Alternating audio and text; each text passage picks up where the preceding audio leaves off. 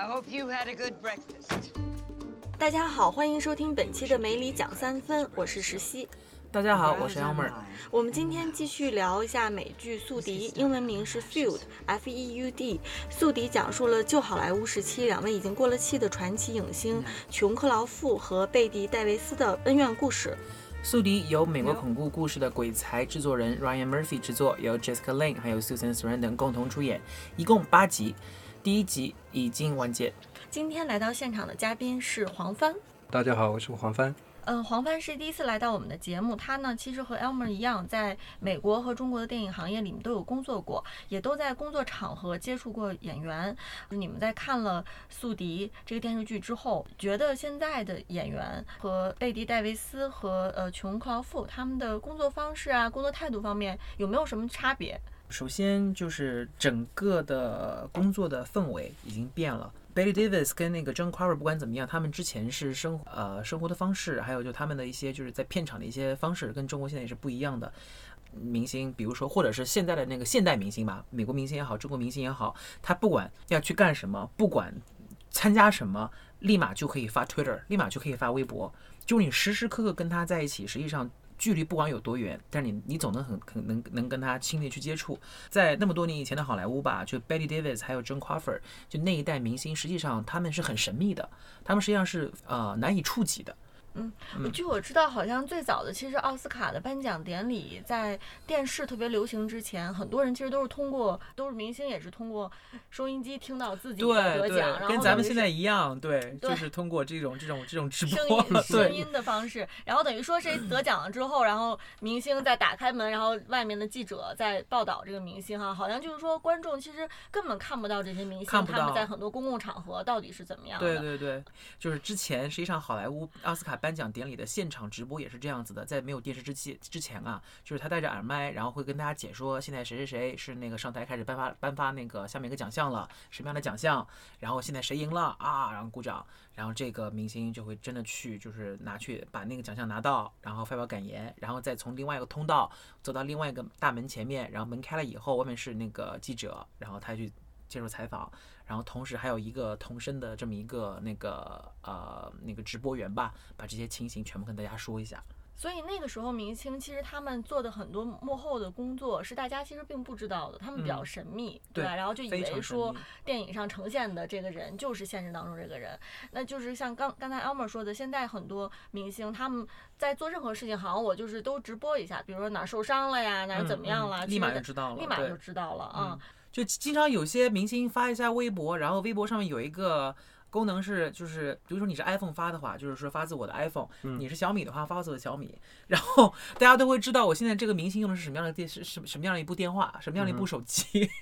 基本上现在的明星，你说他没有隐没有隐私，没有没有没有神秘感，都是这么造成的。我觉得这个很复杂，就有些演员他们真是特别。纯金就像有他们的自己的私密生活，就比如说 Daniel Day Lewis，是任何的社交网络都没有，对吧？然后他只想演他的戏，然后需要做的推广就做的，需要参加的活动活动就参加。可是除了那些，他就不会去旅行的时候就给他给大家看我我我我今天吃了什么三明治的样子，对吧？可是别别人别的演员的时候，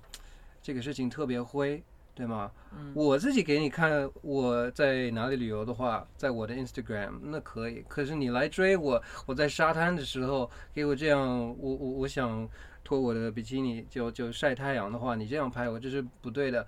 我我觉得这个事情实际上，呃，是明星和他团队自己的选择。嗯，有一些明星，比如说你刚才说的 Daniel Day Lewis 这这种这种这种男明星，还有另外一个女明星，我忘了是谁了。之前受访的时候说过，他连手机都没有。嗯，因为他想消失的时候就可以消失，任何人找不着他。嗯，他可能有一个 B 有个有一个 BB 机或者是一个 BlackBerry。嗯，这样的话，他经纪人可以联系到他。Bill Murray 连连电话都没有，都没有。对，就是 就是他们真的是把自己当做一个演员，所以我就想，我就想讲，当时我去那个上海国际电影节的时候，听那个冯导冯小刚 导演的一席话，他当时就是说，他说你作为一个演员，作为一个想去呃做表演的人，你想好你是想要去做一个演员，还是想做一个艺人，这是不一样的。比如说在他认为，你要想做一个演员，特别是电影演员的话，你就是该保持一种神秘感、距离感。这样的话，对你的角色塑造，对你的整体的一个形象是非常有利的。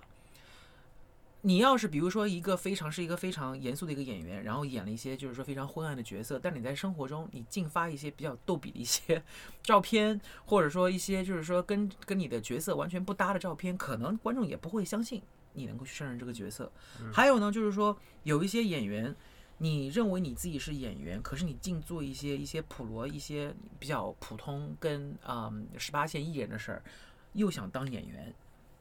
又想当艺人，这边接着电影不好好拍，那边去拍真人秀，那边还要接一些代言，所以这样的话你也是做不好一个真正的好演员的。所以我觉得我同意冯导那些话，就是你看清你想做什么，不是说你不可以，但你选择一条你要做的你要做的一件事情，是要做艺人还是做一个电影演员？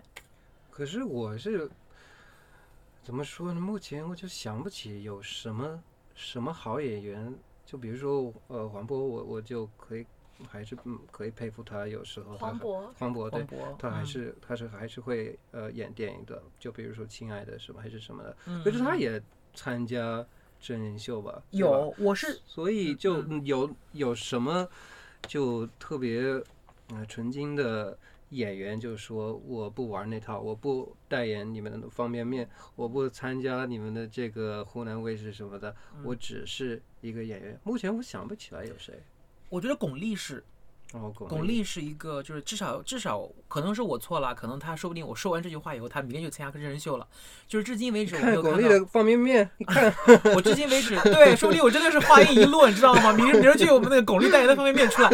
但是我是我个人还没有看见巩俐有任何的，就是不良的低级代言，或者嗯是一些就是乌七八糟的一些那个真人秀节目吧。我不是嗯说真人秀节目不好，我是觉得真人秀这个节目，就这一类的节目，就是明星没有必要，特别是像巩俐这样的、黄渤这样的明星吧，嗯。他也不缺这点钱，嗯。然后真的没有必要去消耗自己的这种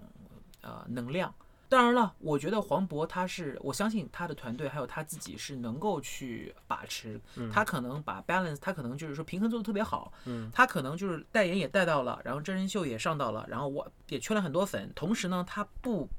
影响自己的表演质量，我觉得这是 OK 的。但是很多年轻演员，就是包括一些小鲜花、小鲜肉，你可以明显的看到，就是他演戏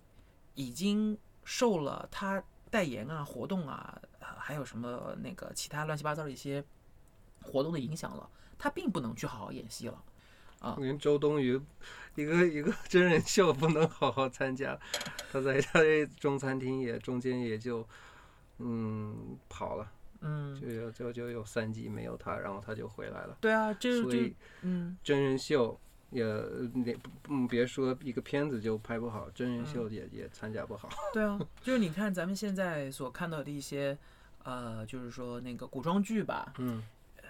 某些演员连外景都不出，嗯他所有的外景全部是就是在影棚里边人物抠出来以后直接贴在那个背景上的，对吧？嗯真人秀倒是挺愿意出出外景的。呃，真人秀倒是挺愿意出外景的，出的还挺乐呵的，你知道吗？就真的是那个呃，可能真的是价钱不一样吧，或者是真的是拍戏比较苦，拍真人秀可能就真的是比较轻松一些，快乐一些。呃，这点咱们就不说了。但是关键是，就是我觉得你作为一个演员，你要标榜自己是演员吧，就这个这个是你分内的事儿。有你要去演戏了，你既然承诺你去演这个戏了，你就要把它演好。外景为什么不出？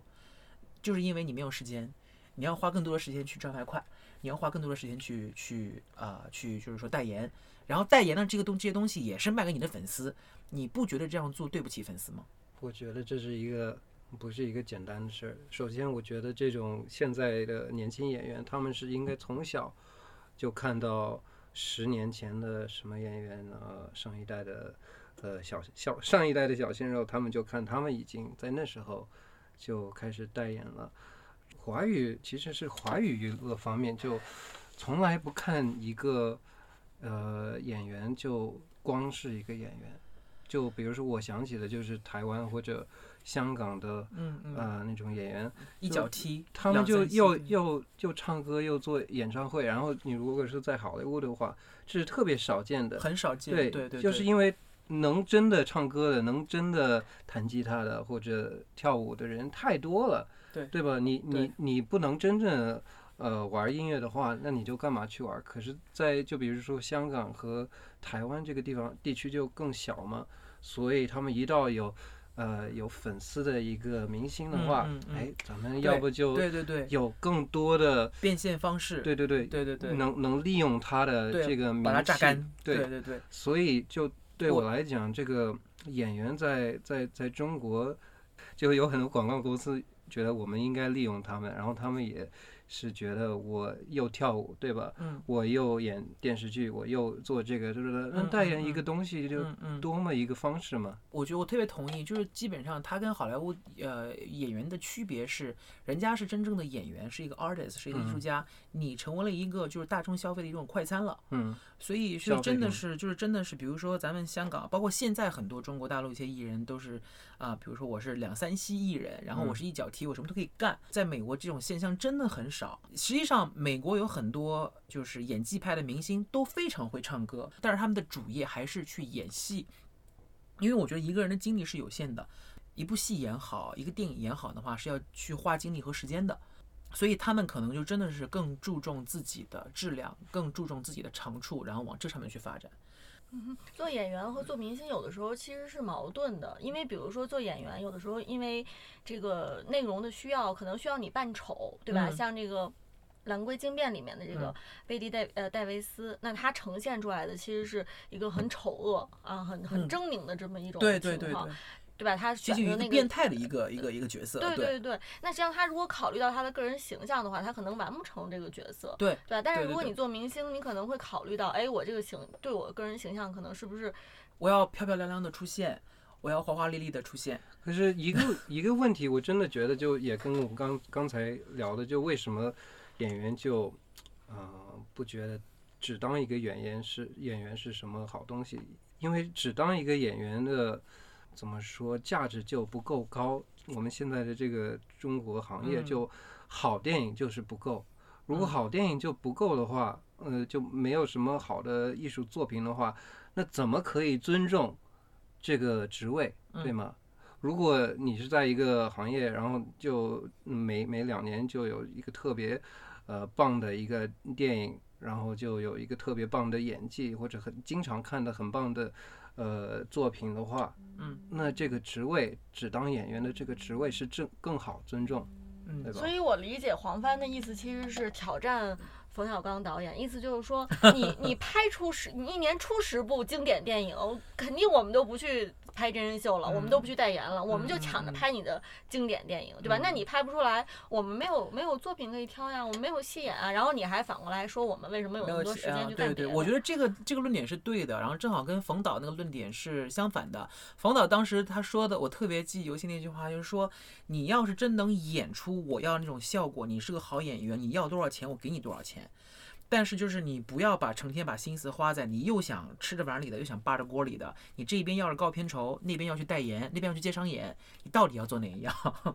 所以我觉得就是包括 Jennifer Lawrence 这样高薪酬的那些女明星吧，实际上她百分之五十、六十以上、七十以上还是片酬，就是嗯制片厂愿意给他这么一个一个一个一个价一个价位，然后呢在那个《太空旅客》的片酬都比 Chris Pratt 更高。对吧？就是他可能一部戏能够赚到两三千美金了，这样的一个这么一个一个片酬，那可能接下来他的代言，他只会去挑一些比较高端的一些代言，可能一年只能一两个。是呢对 child 比如说对不对？比如说 Chanel，比如说比如说 Gucci，对不对？但是关键是就是，呃两位刚才也说了，也也对，我觉得就是咱们中国能不能第一能不能那个承受得起这样昂贵的片酬，第二有没有这么好的电影能让去去去艺人去拍，这的确也是问题。嗯，那行，我觉得基本上就这样了。大家都陷入了沉思，是一件好事儿。